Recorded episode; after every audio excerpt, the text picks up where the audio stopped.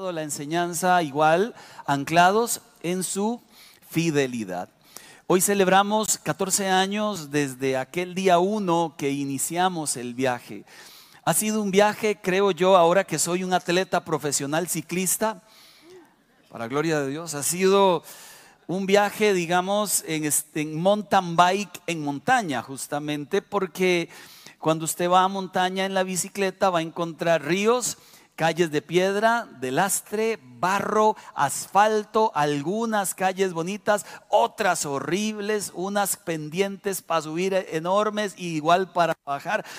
Así ha sido estos 14 años, pero permítame decirle que muchas veces hemos reído, otras tantas hemos llorado, muchas veces hemos crecido y otras tantas hemos fallado pero al final creemos que hemos cumplido sueños, hemos escuchado la voz de Dios y hemos escuchado a Dios decir no también.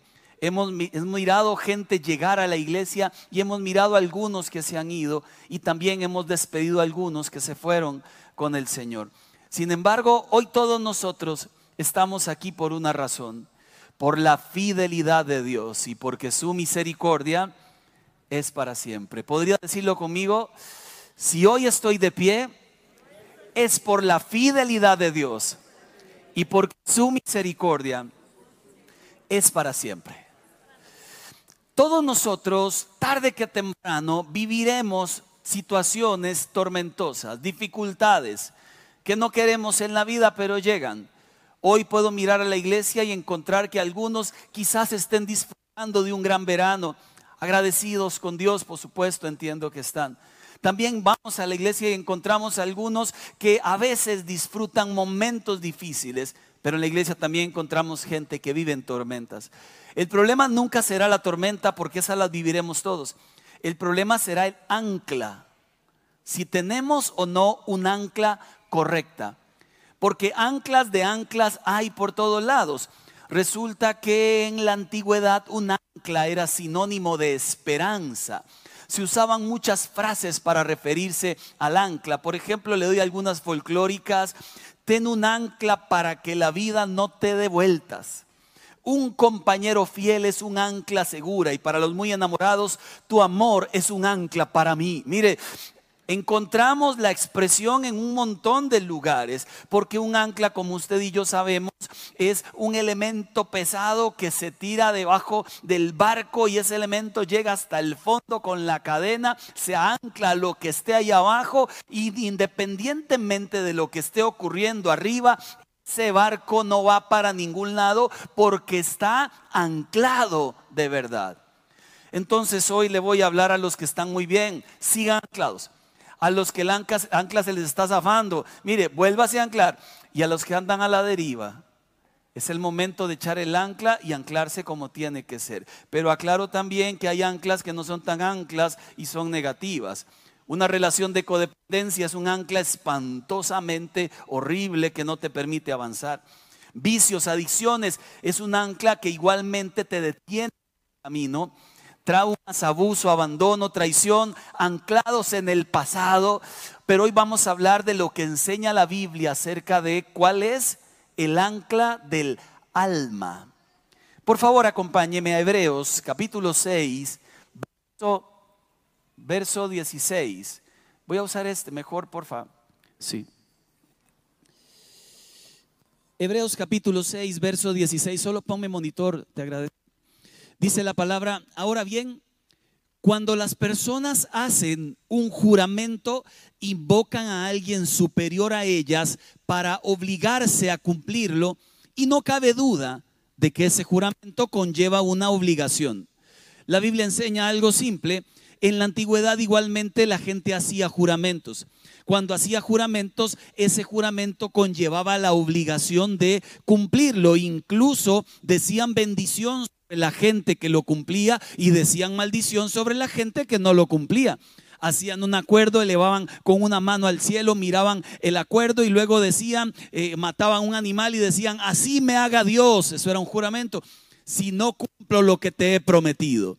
eran violentísimos en realidad porque estaba en medio colocada la palabra de alguien. Hoy estamos viviendo una sociedad donde la palabra no vale mucho.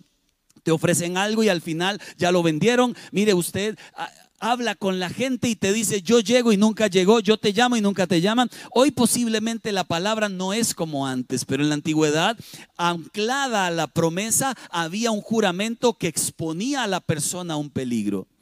La Biblia por lo menos lo enseña muy claro. Incluso gente juraba mucho en nombre de Dios. Se lo juro en nombre de Dios. Ahora dicen, mire, de verdad lo voy a hacer por mis hijos. Gravísimo. Porque una persona que anda jurando en la vida no sabe si mañana va a estar vivo para que se anime a seguir jurando. Pero resulta que Hebreos 6:17 dice esto. Dios también se comprometió mediante un juramento para que los que recibieran la promesa pudieran estar totalmente seguros de que Él jamás cambiaría de parecer. Dios hace un juramento a Abraham y le dice, bendeciré tu vida y bendeciré a tus descendientes. ¿Sabe quiénes son los descendientes de Abraham? Dígalo, dígalo soy yo. Dios a usted le ha prometido bendecirlo. Si eso no le alegra, no sé qué más le alegraría a usted en la vida. Dios dijo, te bendeciré y a toda tu generación, Dios del pueblo judío y del pueblo no judío, hizo un solo pueblo y ahora somos un solo pueblo de Dios, descendientes todos de Abraham, descendientes espirituales de Abraham. Y hoy estamos aquí sabiendo que Dios prometió y juró bendecirte. Eso es bueno. Eso es bueno, más sobre todo por esto. Hebreos 6, 17 en su parte B. Así que Dios ha hecho ambas cosas, la promesa, te bendeciré, y el juramento. Hizo las dos cosas. Estas dos cosas no pueden cambiar porque es imposible que Dios mienta. Por lo tanto, los que hemos acudido a Él en busca de refugio, podemos estar bien confiados. Voy a ir un poquito despacio allí. Dios te promete bendición. Y luego dice, y lo juro, no habiendo otro más grande que Él, ¿por quién juró? Por Él mismo. Mire, es que uno podría jurar por uno, pero al final eso de qué vale si uno, uno es tramposo, uno miente, uno se equivoca, uno promete y no cumple. Pero cuando es Dios que es eternamente santo, perfecto, sublime, alto, cuando Él es quien promete, póngale la firma, que ello se cumple sí o sí. No habiendo otro más grande, juró por sí mismo. Esto debería darnos esperanza, debería darnos confianza, debería darnos muchísima fe de que no hay nadie mayor por quien alguien pudiera jurar y al final el Señor juró por sí mismo. Entonces nos afirma, podemos acudir a Él en busca de refugio, podemos estar completamente convencidos de que Él cuida de nosotros. Hay un salmo que es el Salmo 4, verso 8, que todos conocemos, lo usamos como el Salmo de cuna. Creo que a todos los niños alguna vez se lo han recetado. Está en calcomanías. Cuando oramos por los hijos, la gente suele decirlo. Le decimos a los hijos, hijo, diga conmigo, hasta lo tenemos a repetir, en paz me acostaré. Dígalo. Y asimismo dormiré, porque solo tú, Señor, me haces estar confiado. Quiero que comprenda un poquito el contexto de eso. Ese versículo uno lo puede decir cuando me sobra la plata, ¿no es cierto? en paz me acostaré, ¿verdad? En esta cama, king doble, no sé cuánto, ¿verdad? Que usted se tira y se hunde en medio de ella. Eh, ahí, ahí se puede decir facilísimo. Se puede decir cuando usted acaba de pagar la casa, su último pago, casa libre, y ahora aquella mensualidad le queda para, para que compre otra cama. Y usted anda por la vida allí diciendo en paz me acostaré. ¿Por qué esa noche usted abrazó a su esposa y ella le regaló un reloj? ¿Por qué? Era el día del padre. No es que te ama mucho, entonces usted puede decir esa noche, en paz me acostaré.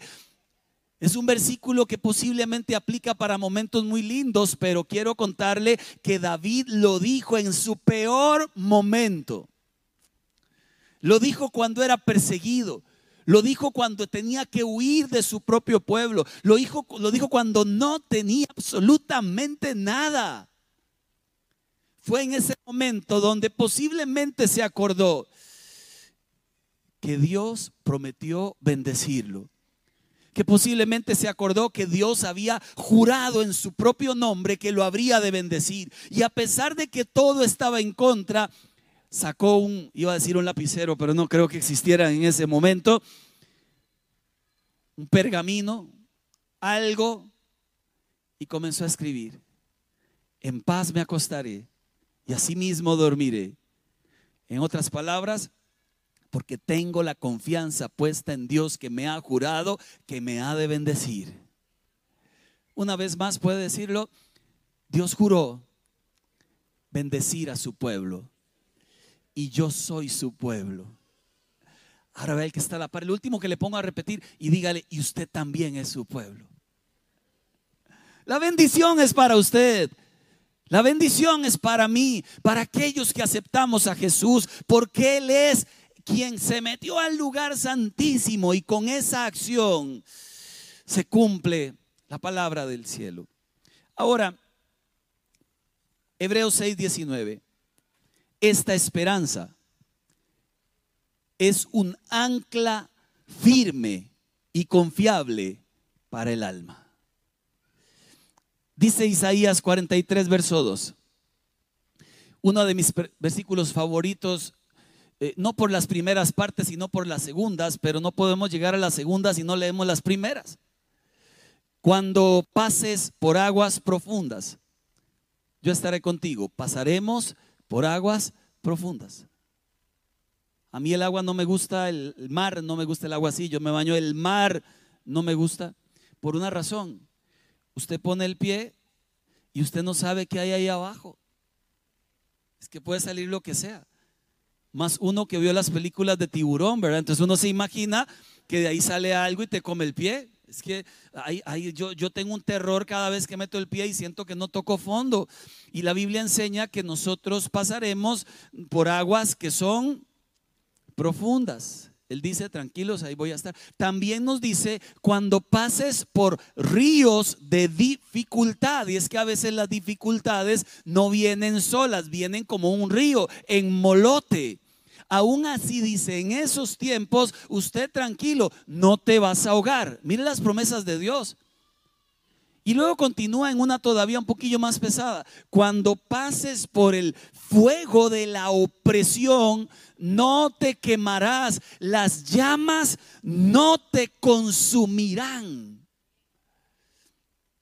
Estos versículos pues nos alientan, pero por otro lado nos recuerdan que en la vida viviremos situaciones en donde sí o sí necesitamos el ancla llamada Jesús.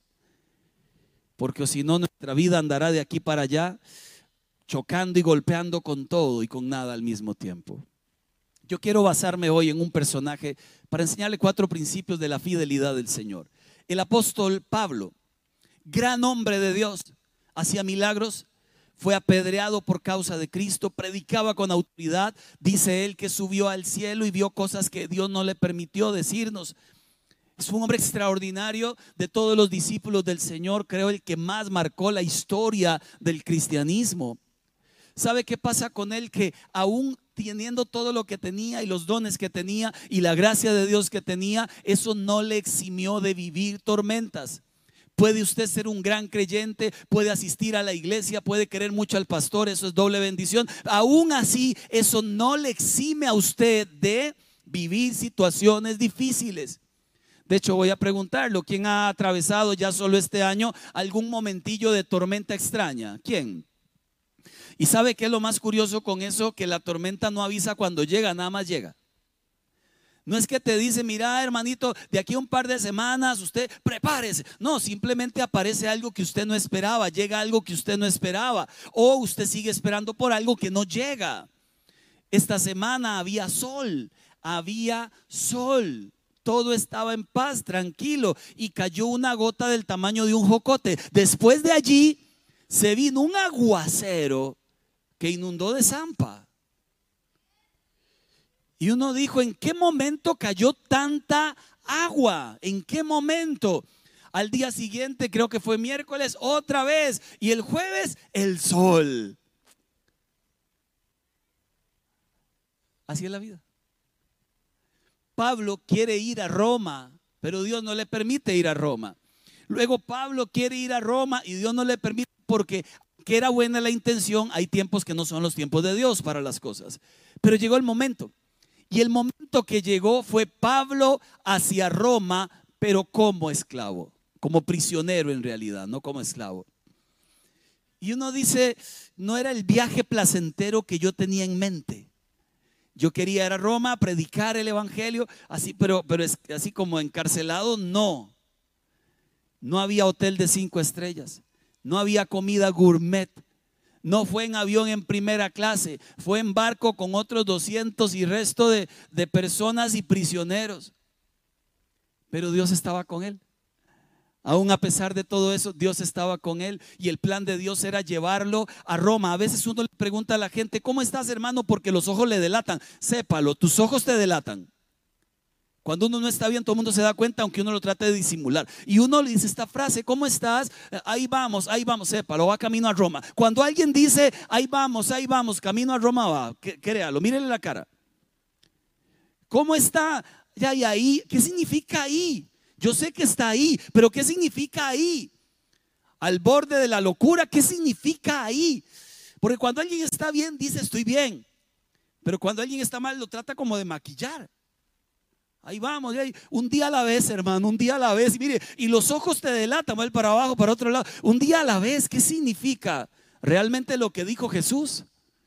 un día a la vez es, no entiendo que se acabe este día, Señor, que no entiendo nada. Camino a Roma. A veces vamos camino a Roma y no sabemos, en el sentido metafórico, por supuesto. Voy a contarle lo que le pasó a Pablo para que usted se aliente en el corazón. Porque no solo usted vive situaciones difíciles, las grandes gentes del cielo también las vivieron. Y al final de la historia, todos salieron adelante porque la fidelidad de Dios les sostuvo. Al final. Es que uno lee el principio de la historia y siempre es feo, hay que leer los finales de la historia. Lea los finales.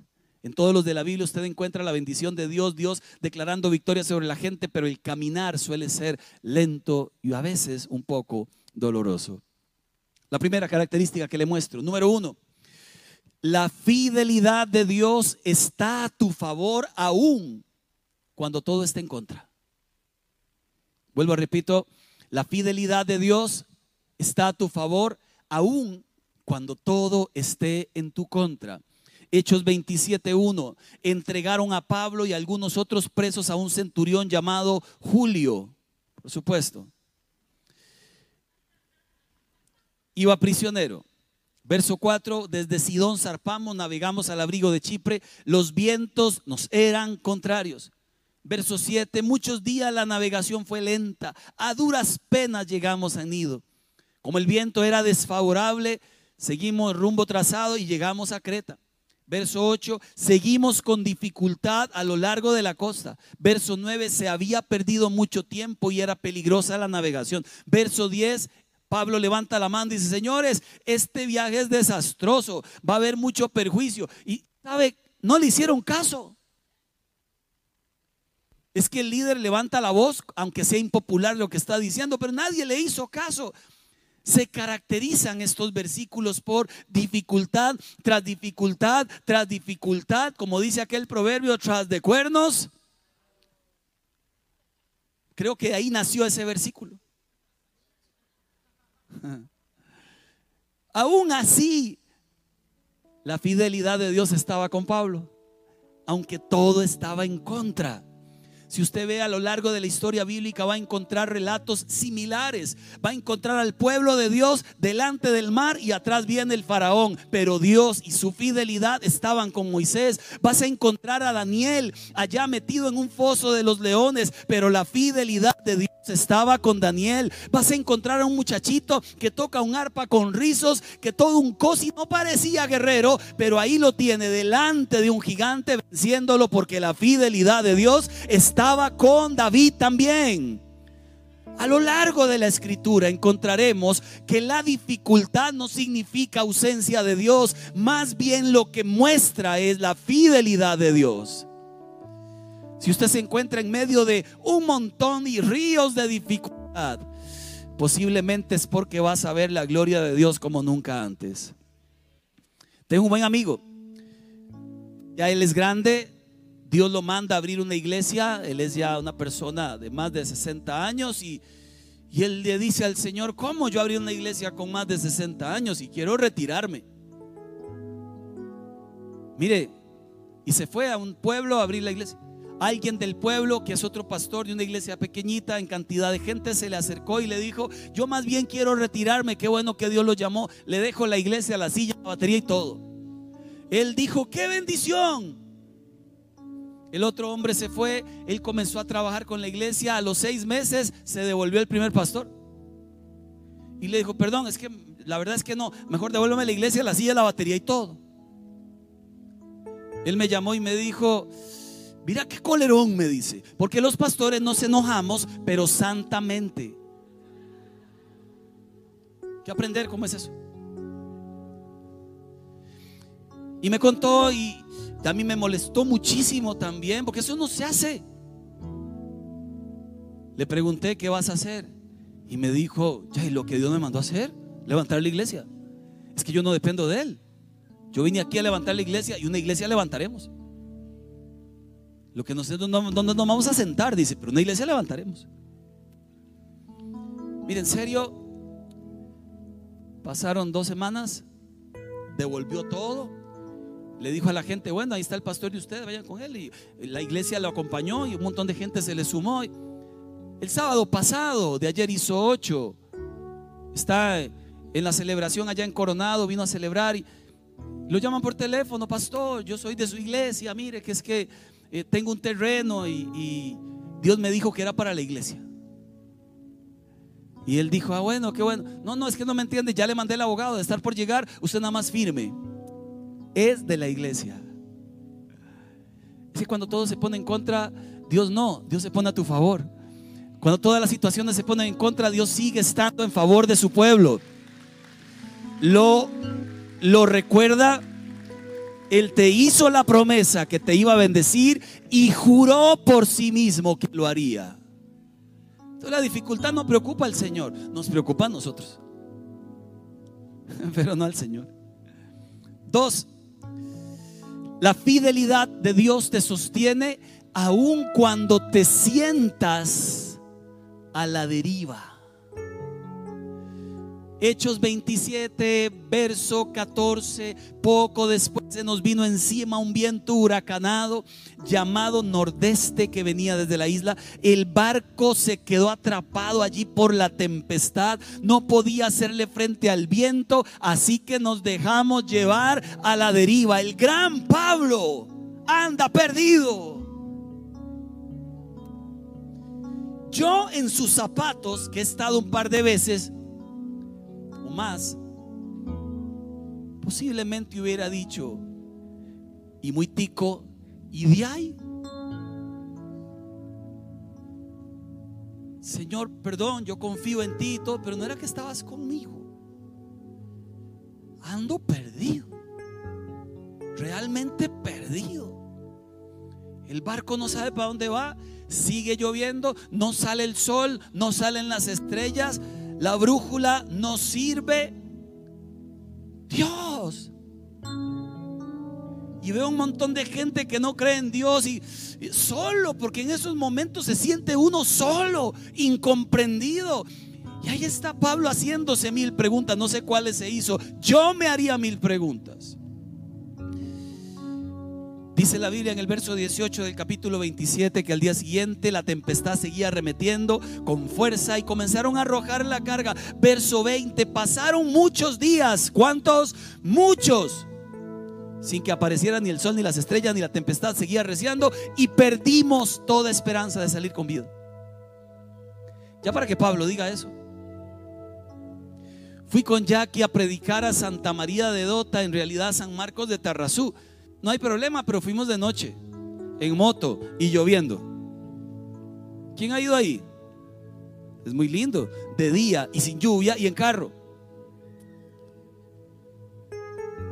Salimos aquí secos, pero en Cartago comenzó a llover. Entonces nos pusimos ahí los trajes de Batman y, y Batichica, ¿verdad? Y ahí, ahí, comenzó a llover tan pesado que, eh, sea, que el casco no tiene escobillas, la escobilla es la mano de uno.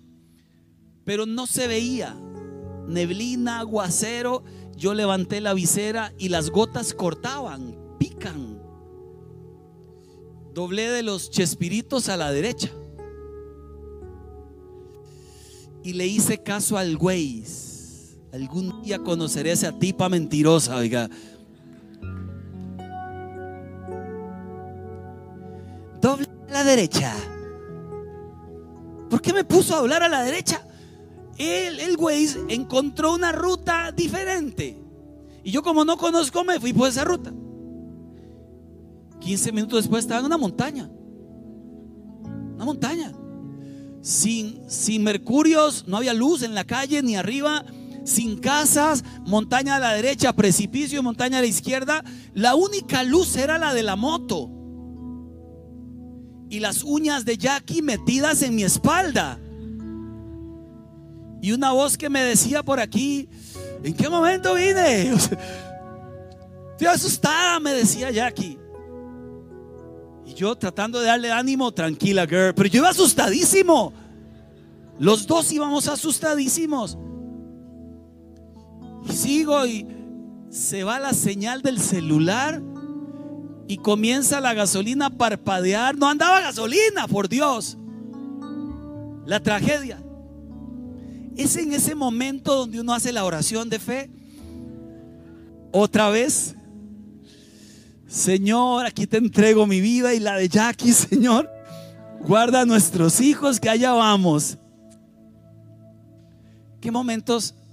Eso suena chistoso, pero, pero cuando es una enfermedad no es chistoso. Pero cuando es un matrimonio roto no es chistoso. Cuando es una crisis económica que nos sentimos perdidos de verdad.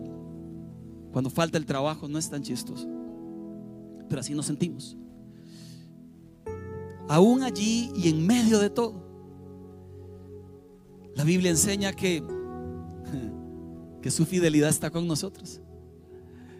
Hay tres hombres, muchachos, son raptados de su pueblo, los llevan a Babilonia, Nabucodonosor los toma igual al cuarto Daniel. A estos tres les dicen, adoren mi estatua y los tres dicen, no la adoramos, los echamos al horno de fuego. Un horno gigante de fuego. Tan enojado estaba el rey que lo calentó siete veces más. Abrieron las compuertas y el fuego quemó a los guardas que traían a los tres. Otros guardas tomaron a los tres muchachos, miraron a los otros quemados en el suelo, posiblemente se miraron entre ellos, agarraron a uno, segundo y tercero. Se supone que al segundo que entran mueren asfixiados, quemados. Pasan unos minutos, el rey se fija a la distancia por la puertilla y, llama a los guardas, ven acá, tengo un conflicto aquí.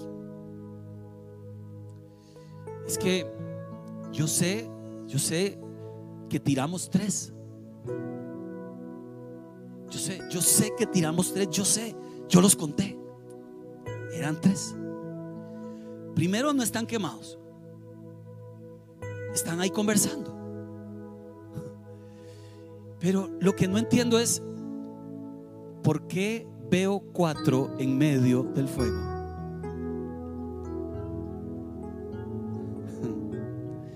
Y ese cuarto parece un Dios. ¿Sabe por qué habían cuatro? Porque el Señor ha prometido, aunque pases por el fuego, no te quemarás.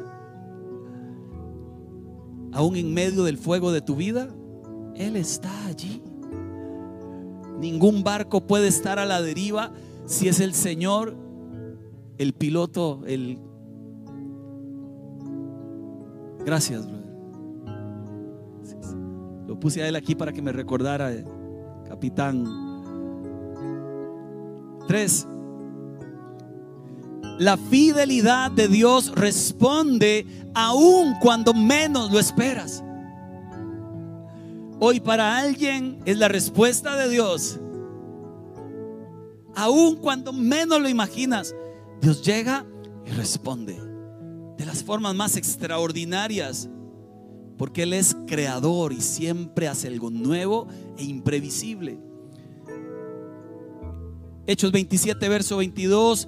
Ahora les exhorto a cobrar ánimo. Pablo cobra ánimo, se levanta en medio de todos y en el verso 23 dice, anoche se me apareció un ángel del Dios a quien pertenezco y a quien sirvo y me dijo, no tengas miedo, que llegarás al otro lado. Cuando menos lo esperamos, esa llamada llega. Cuando menos lo imaginamos, la sanidad ocurre. Cuando menos pensamos, Dios envía una palabra con quien menos pensamos y nos dice, no tengas miedo porque mi fidelidad te seguirá sosteniendo. Esa respuesta es extraordinaria. No tengas temor, no temas. Se repite 365 veces en la Biblia. Dicen por allí, nunca las he contado. Pero alguien decía que posiblemente era para que nos dejara una para cada día del año. Porque como padecemos de temores nosotros. Hay una canción de Danilo Montero que decía, he aprendido a verte en los detalles, ¿la recuerda? En cada milagro que tú haces, tu facilidad con lo imposible ha erradicado mi temor. Yo confío solo en ti, Jesús, mi esperanza eres tú. Hoy descanso en tu fidelidad. No habrá nadie que separe nuestro amor. ¿La recuerda?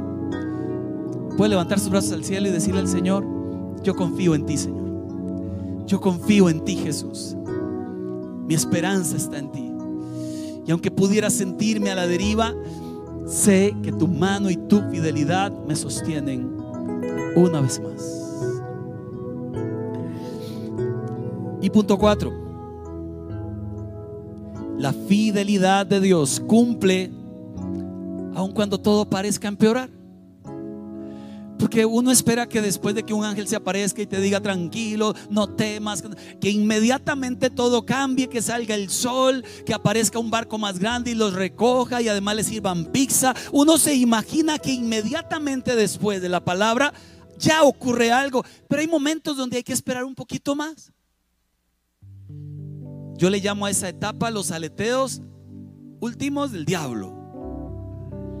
Ya usted tiene la palabra, ya Dios le ha hablado, ya Dios le ha dicho, estoy contigo, no te hundirás, ya Dios te ha dicho, pero viene el diablo, algo medio ocurre y uno se desanima. Señor, y si no, yo sé que me dijiste, pero y si no, después de la palabra que Dios le dio a Pablo, mire lo que ocurre. 27 del capítulo 27, ya habíamos pasado 14 noches a la deriva. Fue una, fueron 14. Verso 37. Éramos en total 276 personas. Verso 41, el barco fue a dar en un banco de arena en Cayó. Verso 42, los soldados pensaron matar a los prisioneros, incluyendo a Pablo. Capítulo 28, verso 3. Pablo recoge un puño de leña, la estaba echando al fuego y una víbora se le guinda de mano.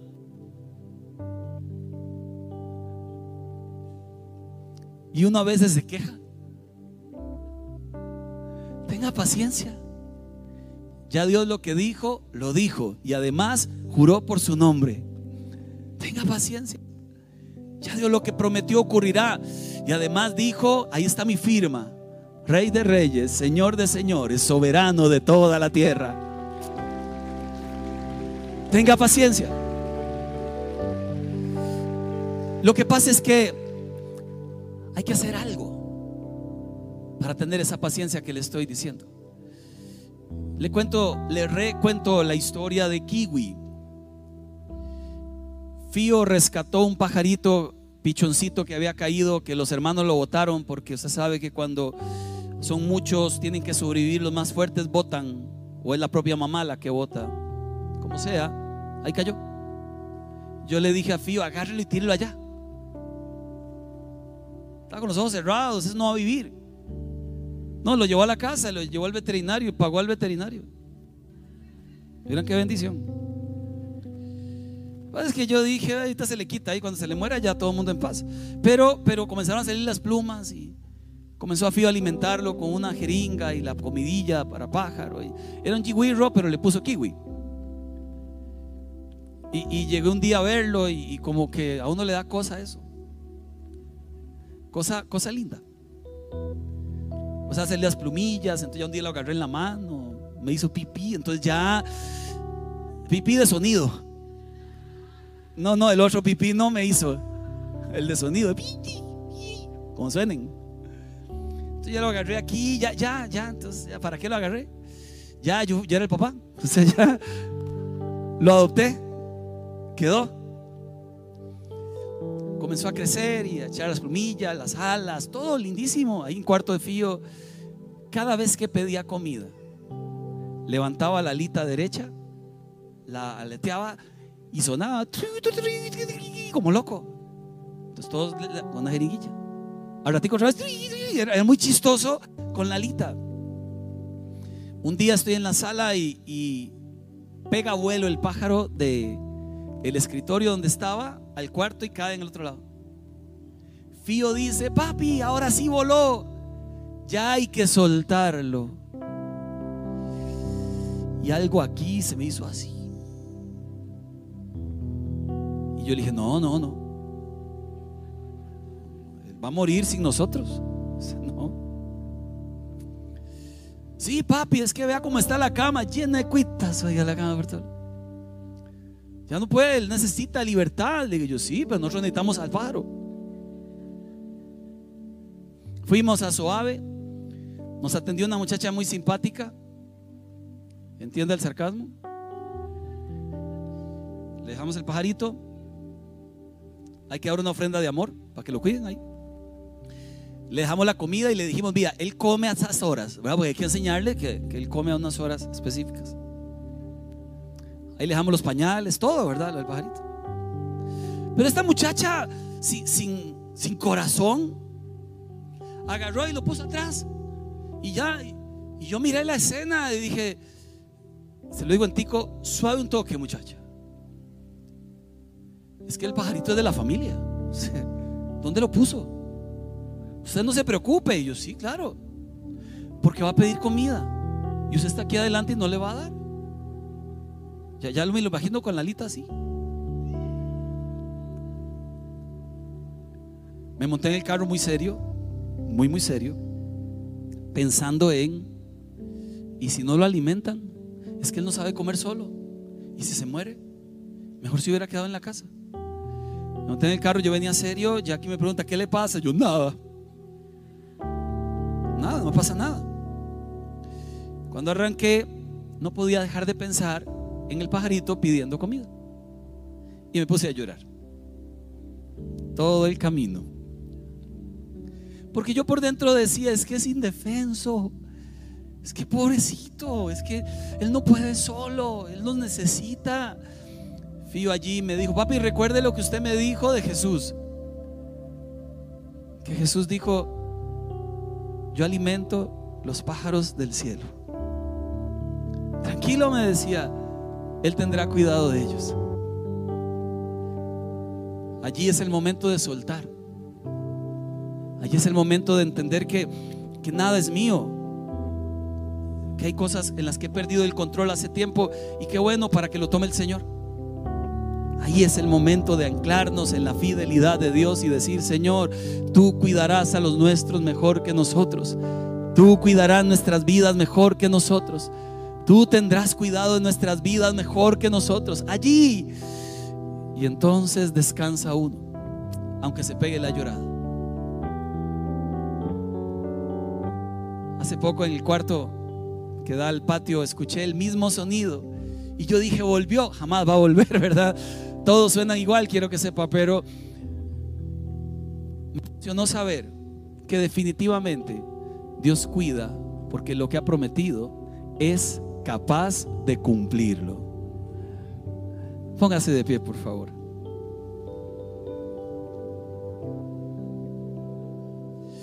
Podrías, si lo tienes a bien, levantar tus brazos al cielo y decirle conmigo al Señor esto.